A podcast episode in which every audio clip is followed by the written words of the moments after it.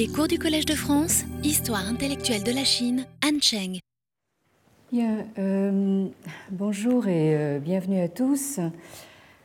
Euh, la semaine dernière, notre entreprise de résurrection de, Confucius passait par le récit de sa naissance qui ouvre le chapitre 47 du euh, Shiji, euh, traduit en français euh, sous le titre de Mémoires historiques par Édouard Chavannes. Alors, ce chapitre était, comme vous vous en souvenez peut-être, intitulé de manière significative Shijia. C'est ce que vous avez en bas de la diapositive, c'est-à-dire euh, ce chapitre se trouve dans la section euh, des maisons héréditaires. Donc il s'agit euh, de la maison héréditaire de Maître Cron et non pas, comme on aurait pu s'y attendre, dans la section dédiée au Liezhuan. C'est le, le, mot que vous avez à côté, donc qui représente euh, des biographies de, personnages euh, individuels. Donc on trouve dans ce chapitre le euh, premier récit continu de la vie de Confucius, qui a donc formé la base d'une sorte de vulgate véhiculée depuis lors à travers les siècles. Alors ce récit, euh, nous l'avons vu, euh, plutôt que d'une biographie, a tout l'air d'une hagiographie, hein, c'est-à-dire euh, dans le vocabulaire théologique qui nous est plus familier, c'est-à-dire la vie d'un saint. Et ce récit commence de fait par une naissance qui sort résolument de l'ordinaire, hein, puisque nous avons vu que euh, euh, c'est euh, d'une union sauvage, yere, ou si on emploie yé dans, le sens d'un lieu sauvage, c'est-à-dire non civilisé, non domestiqué, hein, ça peut être ben, en dehors d'une de, d'une agglomération, en dehors d'un endroit habité. Euh, alors, on a vu que euh, l'exégèse canonique euh, lui donne un sens évidemment beaucoup moins scabreux, en supposant que cette union sauvage désigne en fait l'union d'un père déjà âgé avec une très jeune fille, donc à peine pubère probablement. Euh, donc, euh, c'est de cette union euh, sauvage et à la suite de, prières, donc au mont Ni, hein, c'est donc ce que vous avez à l'avant-dernière ligne de, de, la diapositive, que naît le petit Confucius, qui est à sa naissance porteur de signes physiques, c'est-à-dire donc d'une protubérance sur, le, sur le crâne, hein, euh, qui euh, justement lui, lui donne son, à la fois son nom personnel, Cho, et c'est ce que vous avez ici, donc son Ming, nom personnel, et son appellation, c'est-à-dire Zhongni, du, du, nom justement de ce, de ce mont ou de cette colline. alors, euh, euh, ce signe physique le marque euh, véritablement comme un être, on pourrait dire, surhumain ou supra-humain, hein, comme on dit en anglais un Superman en quelque sorte, à l'image des sages rois mythiques, héros civilisateurs donc de la haute antiquité chinoise, tels que euh, euh, donc, euh, qui est censé avoir enseigné aux humains l'art de domestiquer leur environnement, Hein. C'est aussi lui qui est censé avoir transmis aux humains donc l'écriture et plus particulièrement donc on lui attribue également l'invention de ce que vous voyez ici sur l'illustration.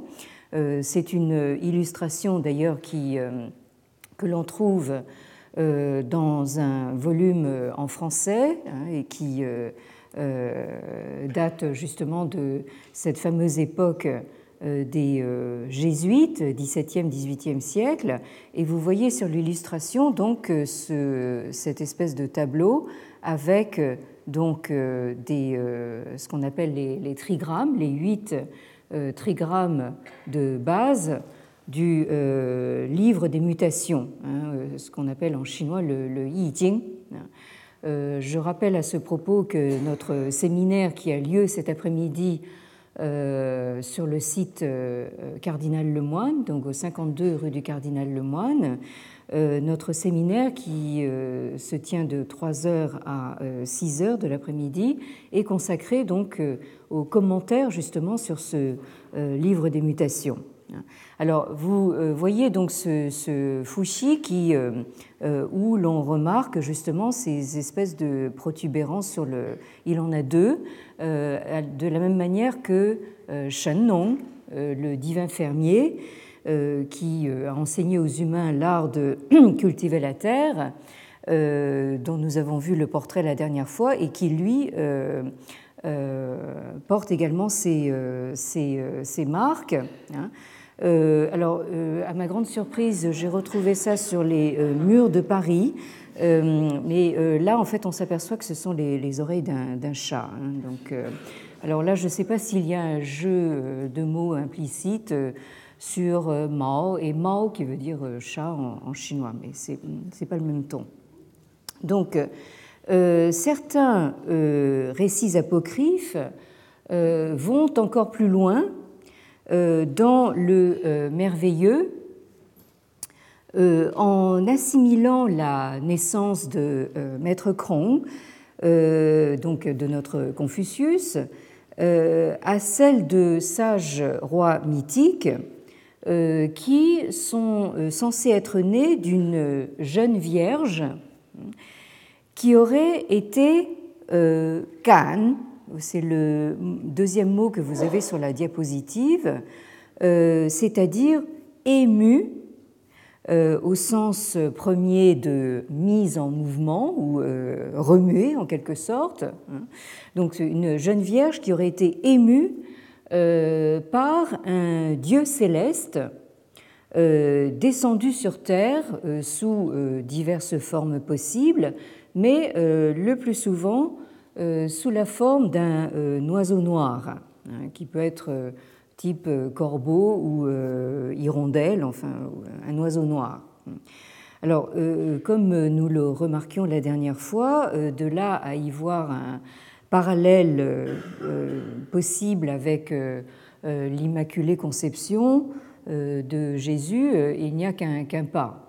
Alors là, vous avez un récit que euh, qui n'est évidemment pas une exclusivité chinoise, mais qui, euh, que l'on retrouve dans d'autres civilisations. Hein.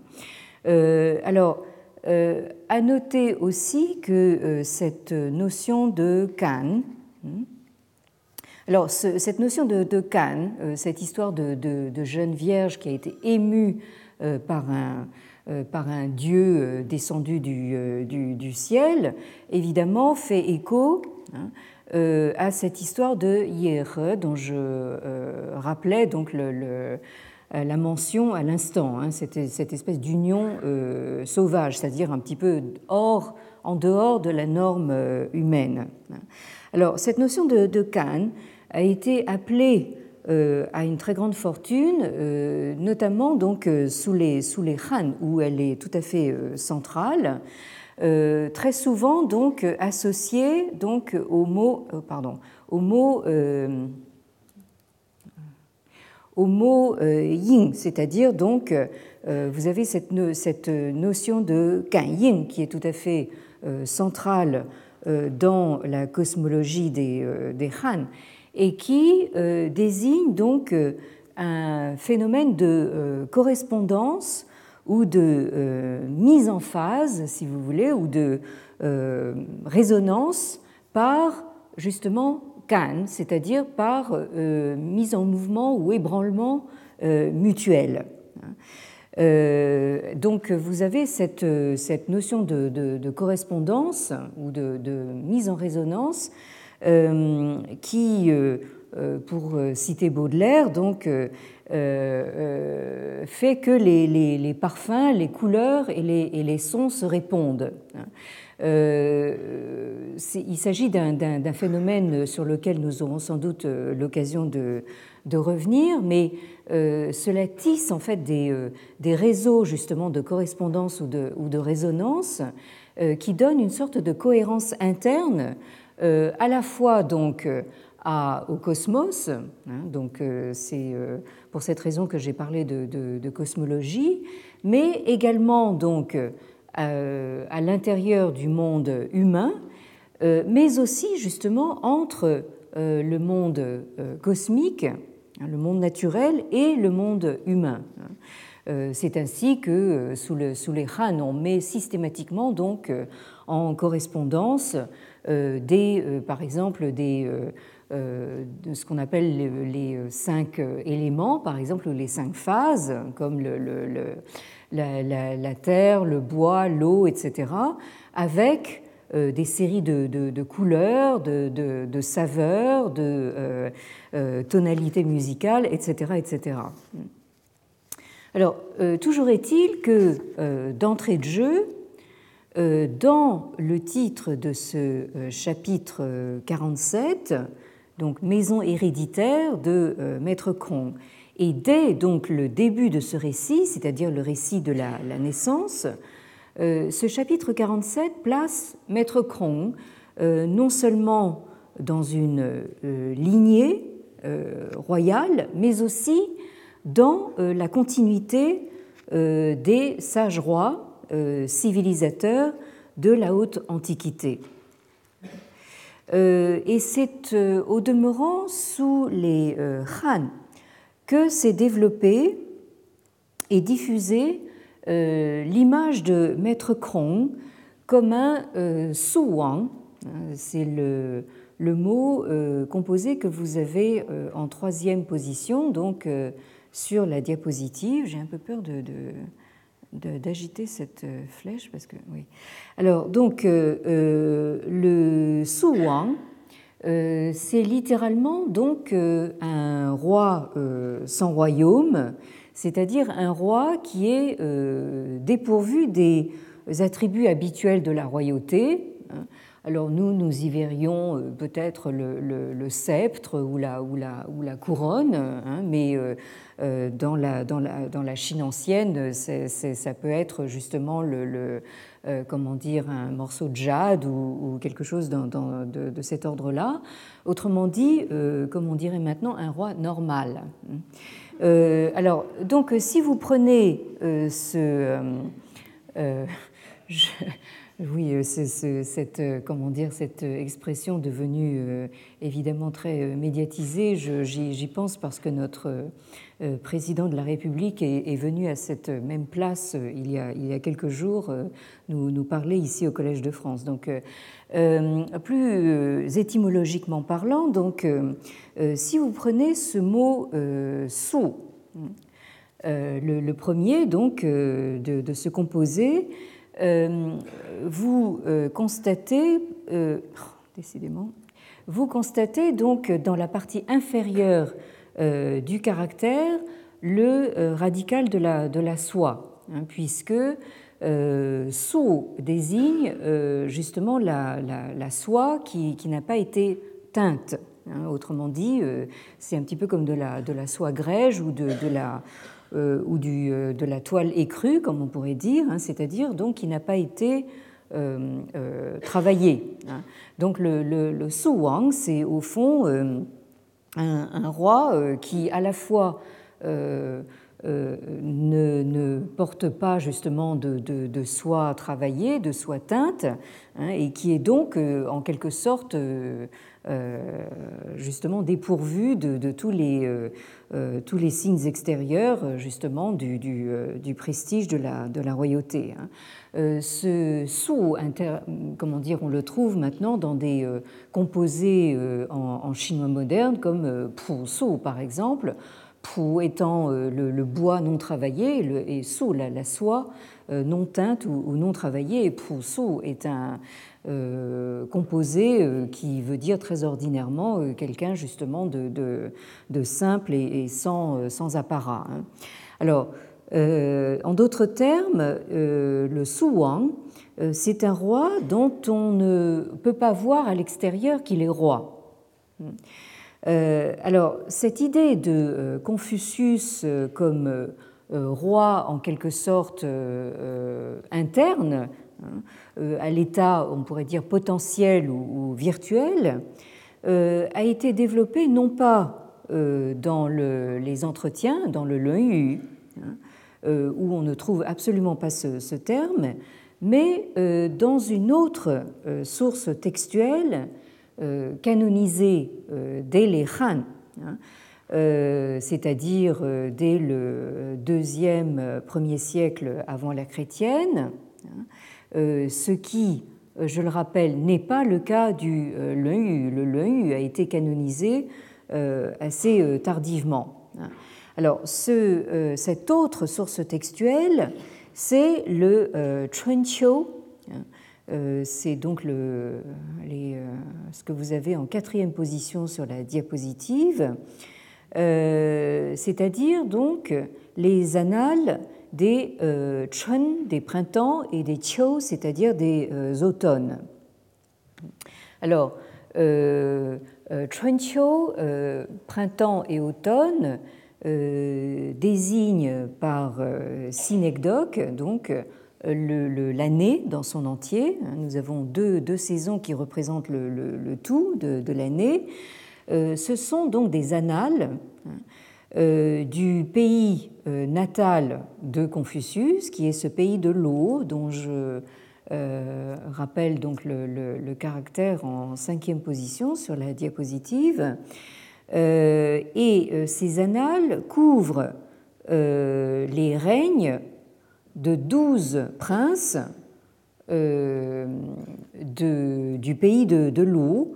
et cette période, c'est la période justement dite des printemps et automnes, c'est-à-dire dans, nos repères, les années 722 à 481 euh, avant l'ère chrétienne.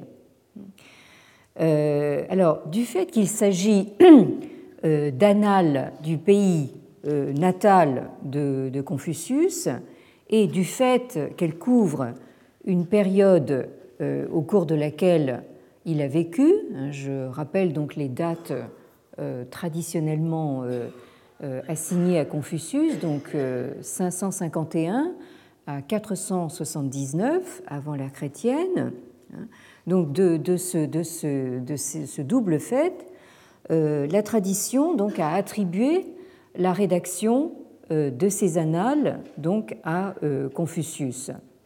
Mais le, disons l'érudition ultérieure donc a conclu à l'idée justement que est vraiment très peu probable qu'on puisse attribuer donc la compilation de ces, euh, de ces annales donc à, Confucius lui-même. Hein.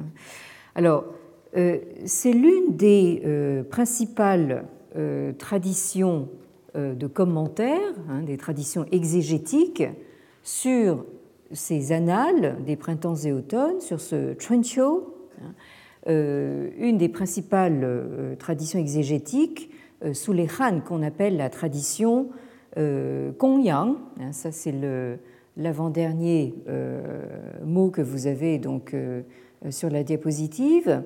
La tradition Kongyang qui développe l'idée selon laquelle Maître Krong aurait rédigé donc ces annales, le Chunqiu, dans une sorte de langage crypté Alors, si vous prenez ces annales, hein, euh, vous avez quelque chose de tout à fait euh, compréhensible, hein, même si c'est en général euh, extrêmement succinct comme formulation. Vous avez d'abord donc un repère temporel. Hein. Vous avez d'abord le nom du prince de l'eau en question, par exemple, je prends une, entrée type de, euh, de, de, ces annales. Vous avez d'abord le nom du, prince, par exemple, euh, un duc, euh, enfin le prince qu'on appelle duc d'ailleurs, Yin ou Ai ou n'importe qui. Bon, ensuite vous avez l'année de règne, par exemple deuxième année ou cinquième année de, règne. Ensuite, vous avez la saison en général, donc euh, ça peut être donc euh, euh, hiver, printemps, été, automne. Hein. Ensuite, vous pouvez avoir quelquefois l'indication du, jour. Et même quelquefois en fait du moment dans la journée. Autrement dit, là vous avez un repère temporel extrêmement précis. Hein. Je, je, crois vous avoir euh, déjà fait la réflexion justement que euh, les Chinois sont vraiment des obsédés hein, de, comment dire euh, du, temps, hein, du, repère, du repère historique. Et alors, à la suite de toutes ces indications temporelles, vous avez donc comment dire une annotation d'événements. Hein, euh, par exemple, le, duc de, de euh, a rencontré euh, tel autre souverain d'un pays voisin pour, comment dire, contracter tel accord, etc., ou tel souverain est parti à la chasse, etc. Donc, et très souvent, donc, la, la formulation est extrêmement succincte. Hein. Ça peut tenir en trois mots, voire un seul mot. Hein. Euh, par exemple, après toutes, les, indications donc, temporelles que je, dont je, viens de vous faire mention, donc, vous pouvez avoir un seul mot, c'est-à-dire par exemple euh, euh, attaque de, sauterelle hein, qui, tient en un seul mot, ou bien tel, tel désastre naturel, etc. Bon. Donc, ces annotations, hein, pour donc, cette tradition de commentaires euh, dites euh, du Kongyang, hein,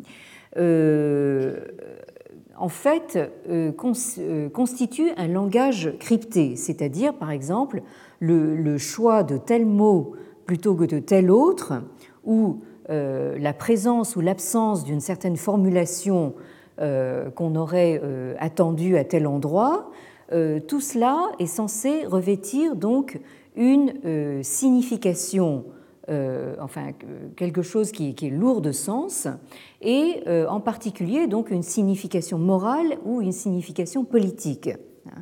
Et ce langage crypté est censé avoir servi donc à, à Confucius donc à porter des jugements de valeur hein, sur les faits et gestes et sur les euh, personnalités euh, morales hein, euh, des grands hein, ou des princes de son époque, en particulier les dirigeants du pays de l'eau. Et ce faisant, donc, ce langage crypté est censé servir de leçon pour les souverains à venir.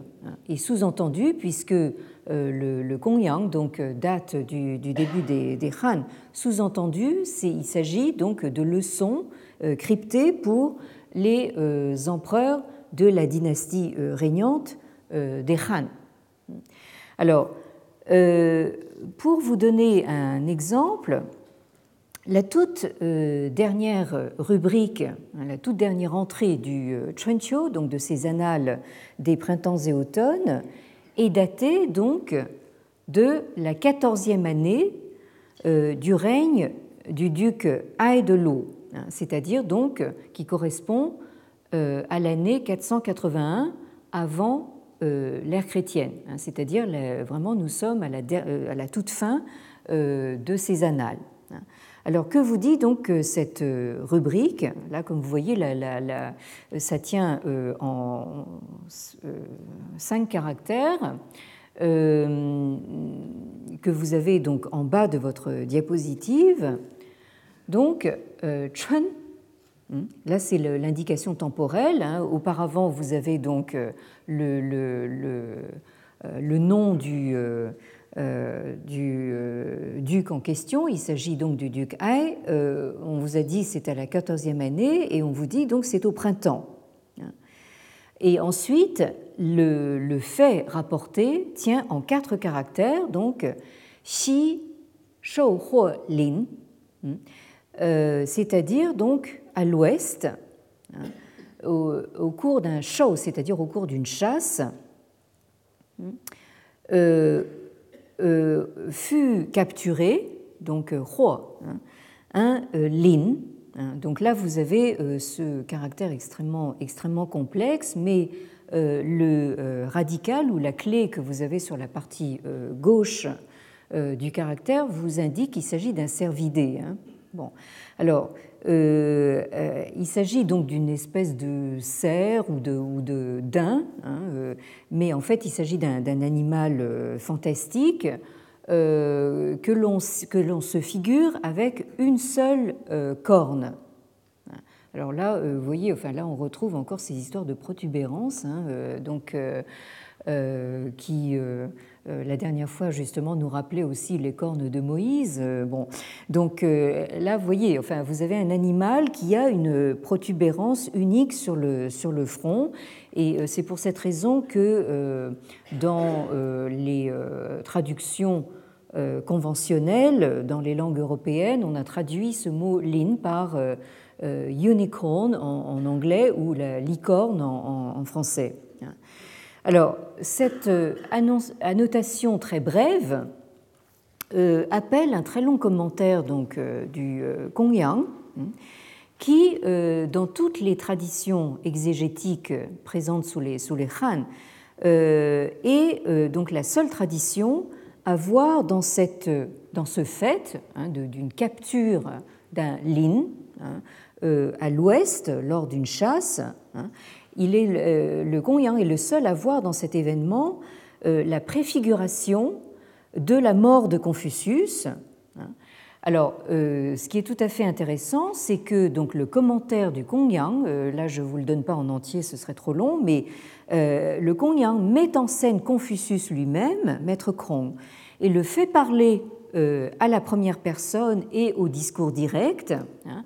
et on voit Confucius donc euh, se lamenter sur le fait que son Tao, sa voix, hein, euh, est euh, terminée, hein, elle, est, arrivée à sa fin, hein, et il voit lui-même, presque comme un prophète, il voit lui-même arriver sa propre mort. et de fait, donc, les, dates traditionnelles de Confucius le font mourir deux, ans plus tard, hein, en 479. Euh, alors, cette mise en scène par le Kongyang euh, de Confucius, qui qu'on fait parler euh, à la première personne au discours direct, c'est un procédé donc qu'on retrouve dans le, hein, dans, les, dans les entretiens. Hein, ça, c'est juste quelque chose que je note en passant et euh, qu'il faut garder en mémoire.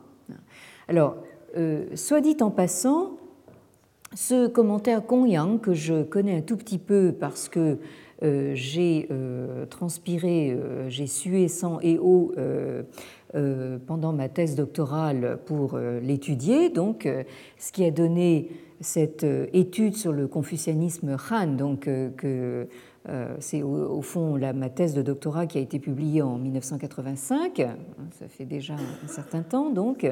Donc ce commentaire euh, Kongyang euh, constitue, on le voit, une sorte de traité politique à l'usage des empereurs Han. Et joue un peu, et là, pardonnez-moi le, le, parallèle si vous le trouvez un peu forcé, mais je pense qu'il joue un rôle un peu comparable aux productions des think tanks d'aujourd'hui hein, pour nos gouvernants.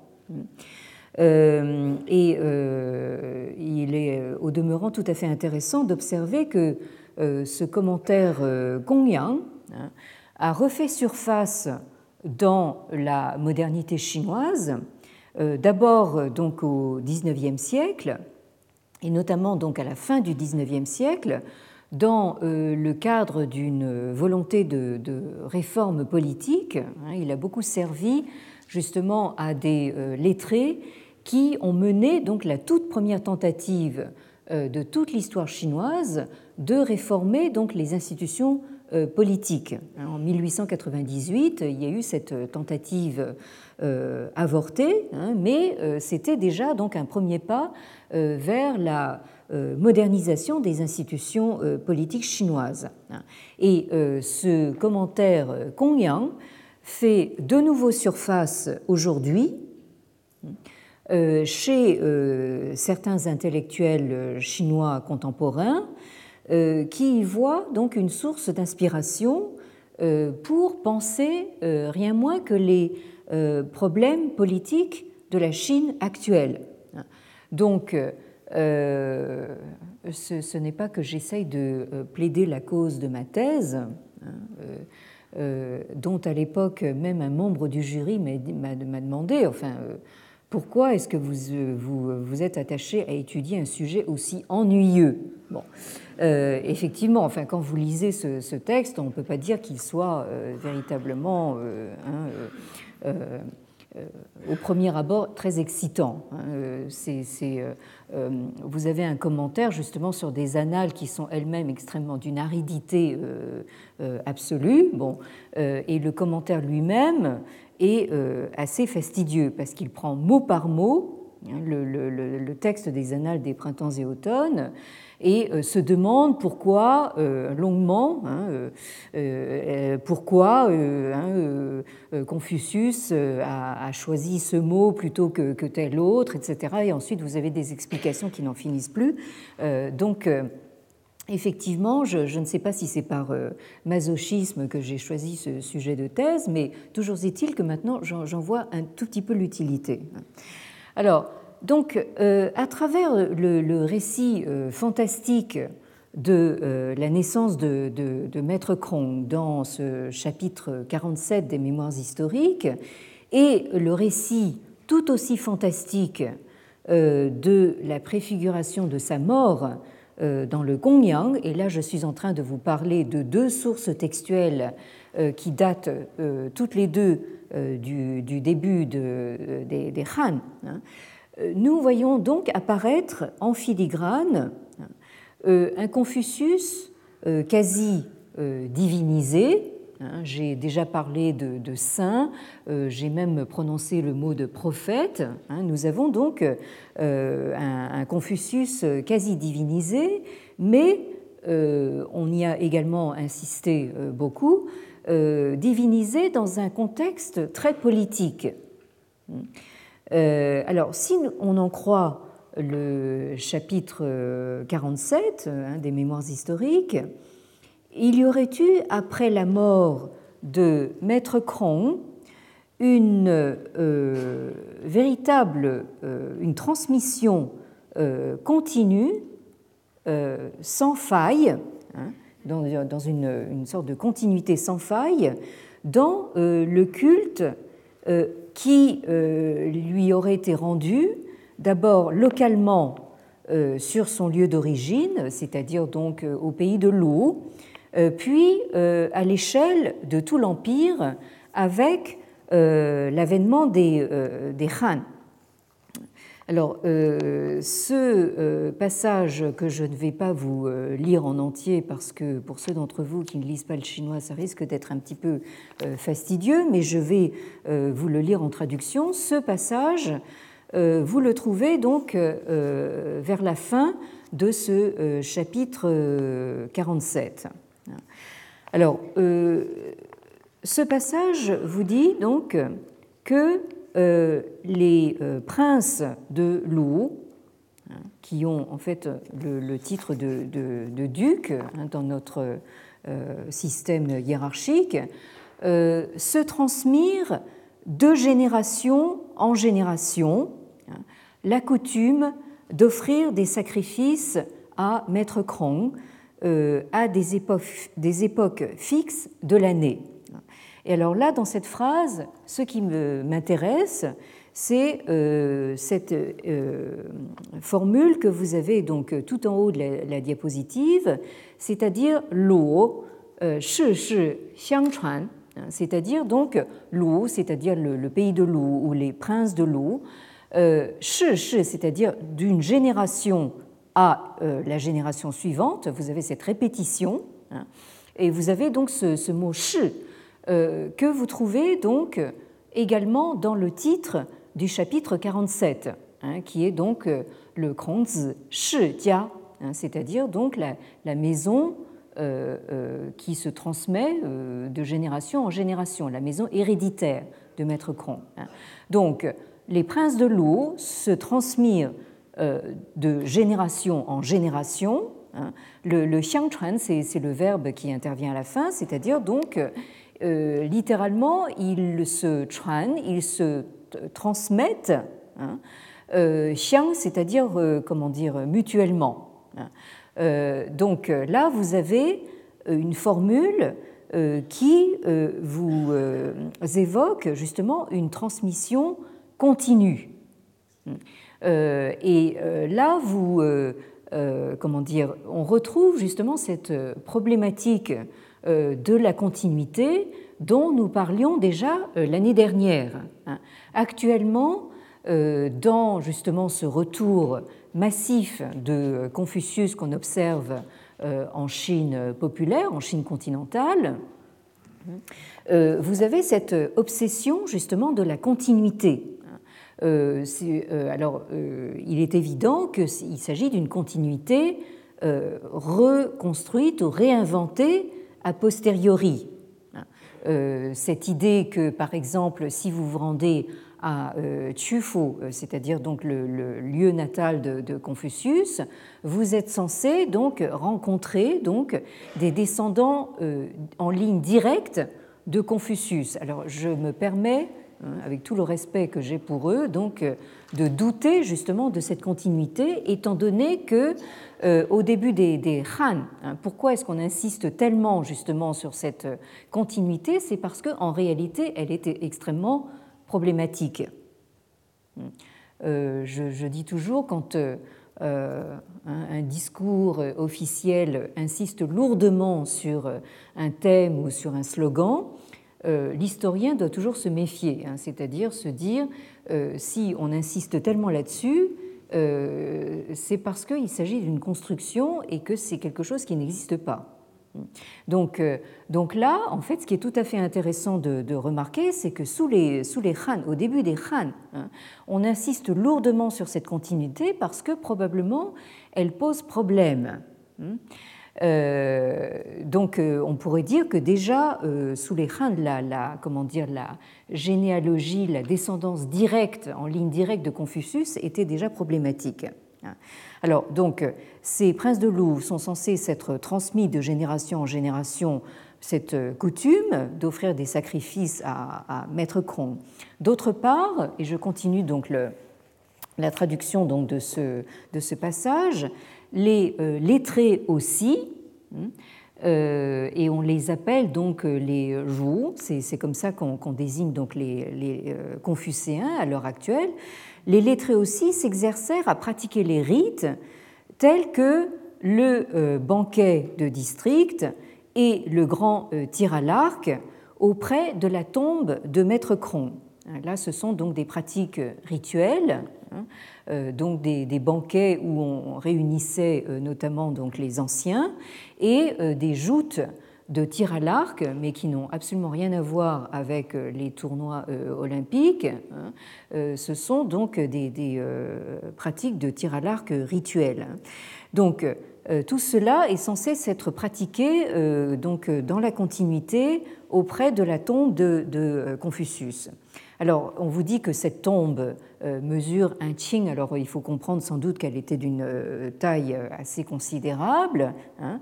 et la salle dans laquelle étaient demeurés autrefois les disciples de, Confucius, a été transformé en un temple funéraire par les générations suivantes qui y ont déposé donc les objets euh, personnel qui aurait appartenu donc à euh, Maître Krong lui-même, c'est-à-dire donc ses vêtements, euh, sa coiffe de cérémonie, son luth, hein, c'est-à-dire son qin. Hein, nous avons vu donc lors d'un cours précédent donc Confucius était connu pour être un comment dire un un grand amateur de, musique, mais dans un, dans un, cadre lui aussi euh, rituel, euh, son char hein, et euh, ses écrits. Donc là, on voit que, Confucius était un homme tout à fait accompli, hein, qui savait aussi bien conduire un char que donc participer au rite et jouer de, la musique. Hein. Euh, alors, euh, ces écrits, alors là, évidemment, tous les euh, commentateurs actuels hein, donneraient vraiment très cher pour savoir de quoi il s'agit. Hein. Mais nulle part, ça n'est spécifié.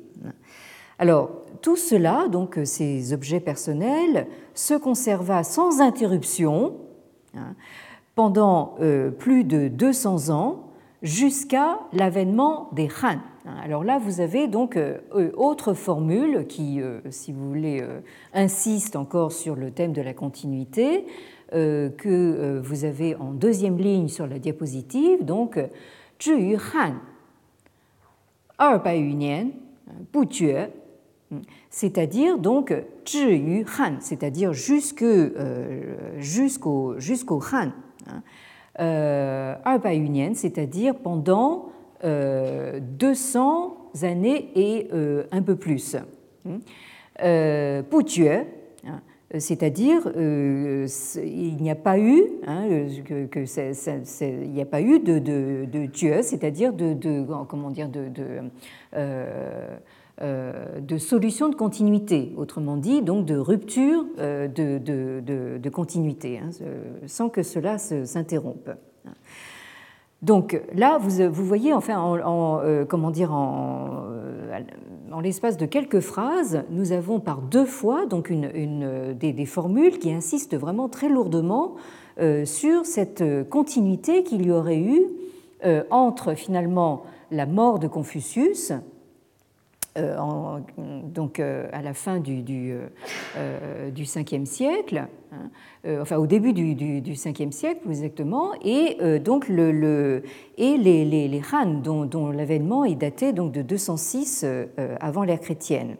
Alors ensuite, donc ce passage continue en vous disant que lorsque l'empereur Cao il s'agit donc de, de, l'empereur fondateur de la dynastie Han, c'est Han Gaozu, hein, qui a régné donc entre 206 et 195 avant l'ère chrétienne, lorsque cet empereur euh, Gao, fondateur de la dynastie Han, passa donc euh, au pays de Lu, il offrit un sacrifice de trois, euh, enfin un sacrifice dénommé Tailao, le Tailao que vous avez donc en quatrième position sur la diapositive.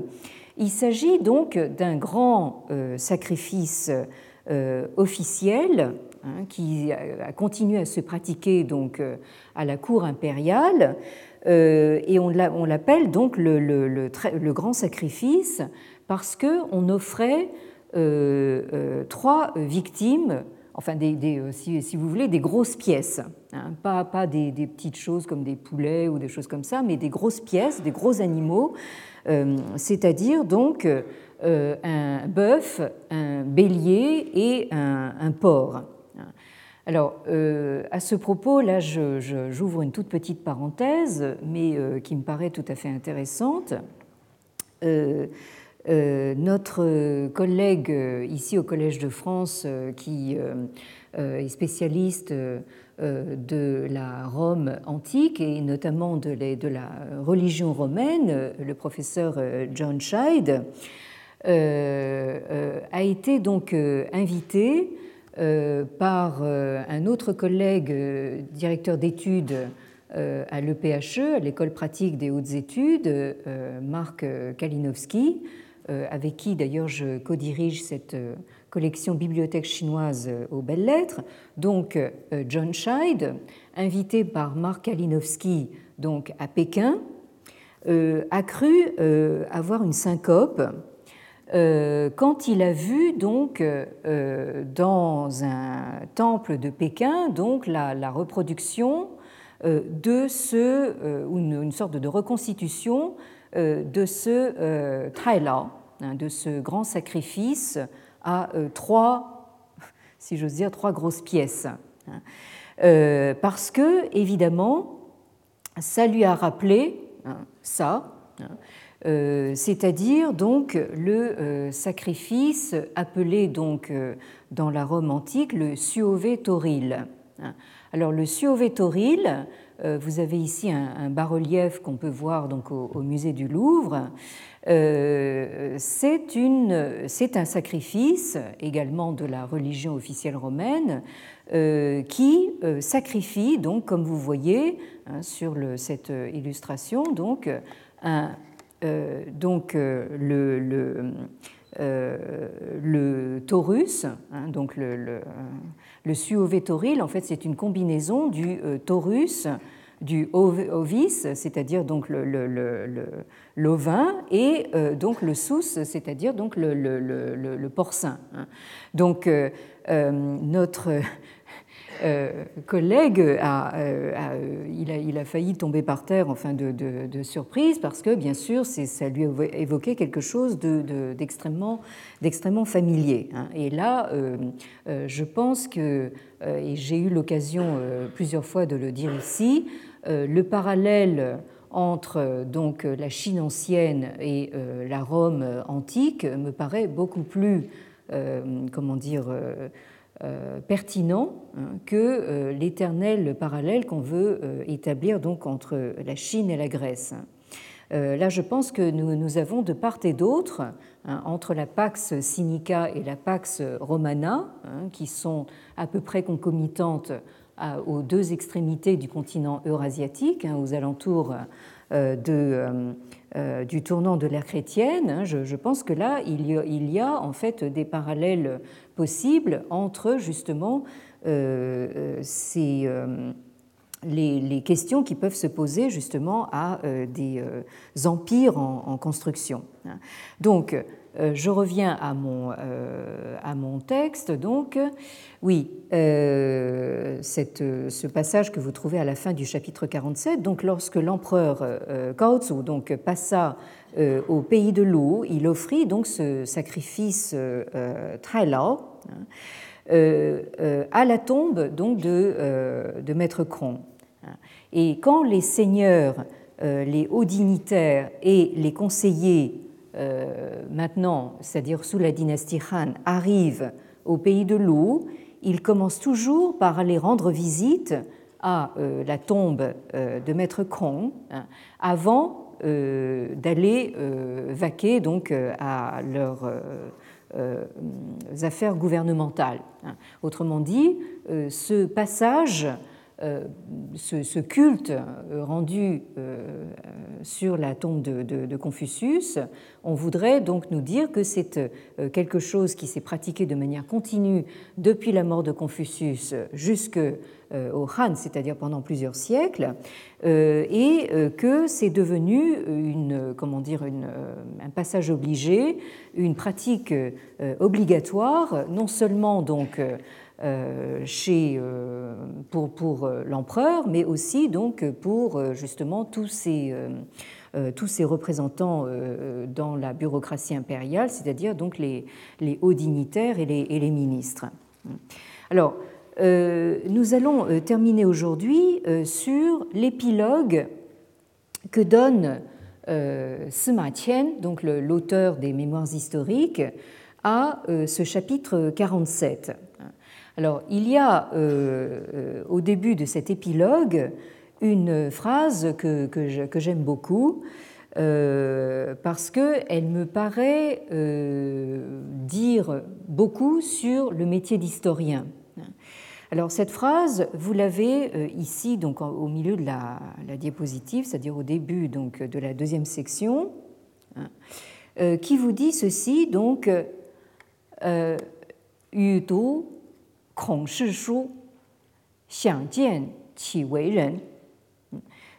c'est-à-dire donc euh, alors l'historien parle donc à la première personne, hein, c'est euh, Yu, c'est je, moi, hein, j'ai euh, donc j'ai lu hein, les Shu, c'est-à-dire donc les euh, écrits de du sieur Krong. Ici, il ne l'appelle pas maître, il l'appelle il, c'est-à-dire monsieur. monsieur, c'est monsieur, monseigneur. Euh, du, sieur ou du seigneur Cron. Euh, alors là aussi, bien sûr, hein, comme, comme, tout à l'heure, euh, effectivement, les, commentateurs et les historiens vraiment donneraient pratiquement leur, tête à couper pour, pour savoir de quoi il est question ici. Hein. Mais là, là, non plus, le, ce maintien ne nous spécifie pas en fait de quoi il parle là. Hein. Très dommage pour nous.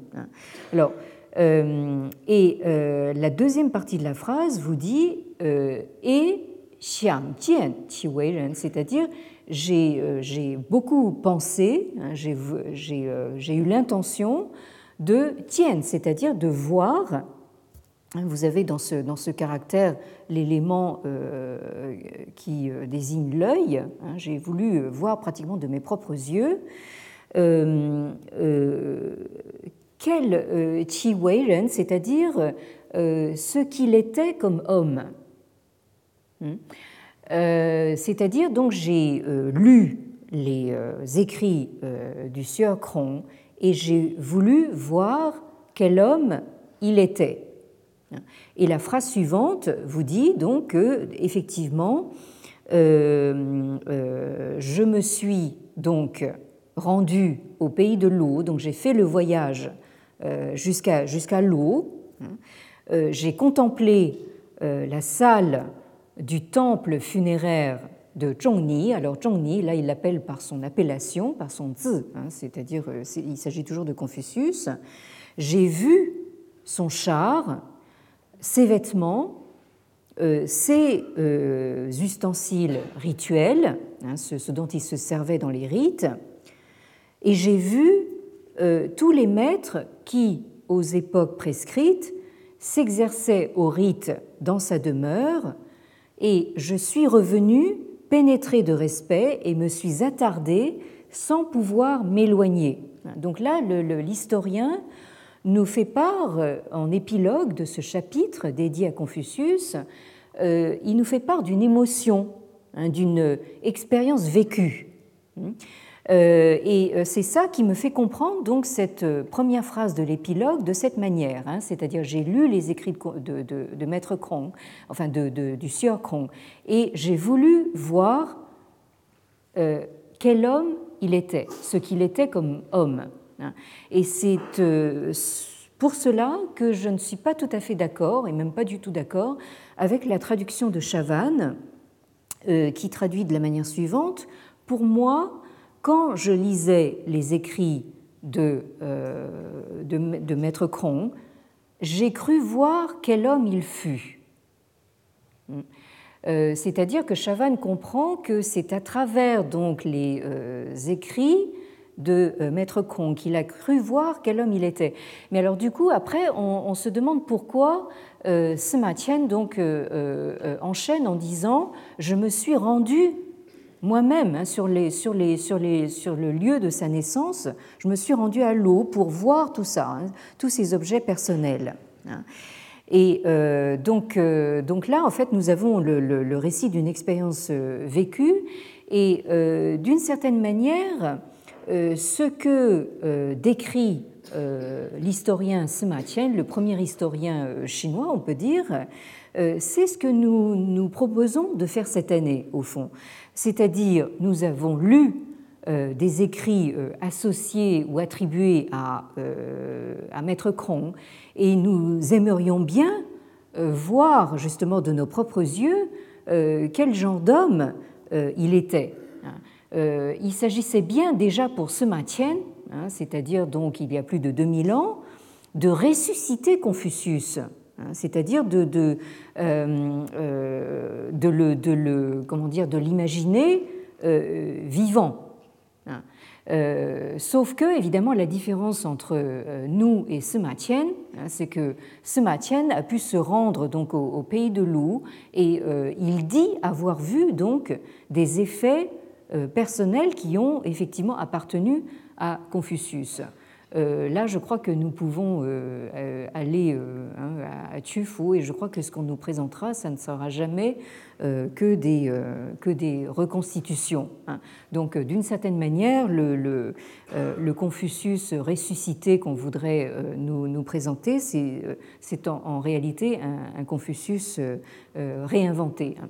Donc, je suis obligée de, de m'arrêter ici pour aujourd'hui, mais donc nous devront euh, continuer et terminer la semaine prochaine, puisque ce sera notre dernière séance de travail euh, ensemble pour, cette année, donc sur cette résurrection de Confucius. Merci de votre attention.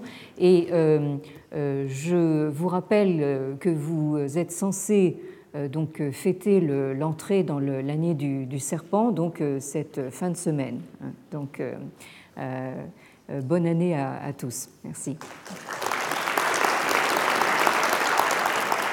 Retrouvez tous les contenus du Collège de France sur www.colège-2-france.fr.